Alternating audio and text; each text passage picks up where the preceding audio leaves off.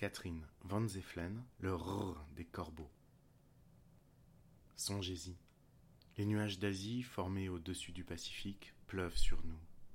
Songez aux roches, constituées de minéraux, et qui se désagrègent au sol.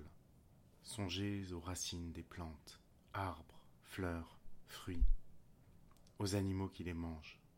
Il y a du fer en nous, que les plantes absorbèrent. Elle dit Nous sommes issus des pierres, du corail, même dans nos dents. Les terres américaines sont vastes, que les poètes parcourent. Le regard y alimente la pensée. Poète, romancière et traductrice, Catherine Van Zefflen considère la poésie comme une éthique. Dans le Rrr des corbeaux, elle relie chacun des 66 poèmes à un ou une artiste venue des quatre vents, d'Emily Dickinson à Lou en passant comme ici par la poète Laurine Nedeker.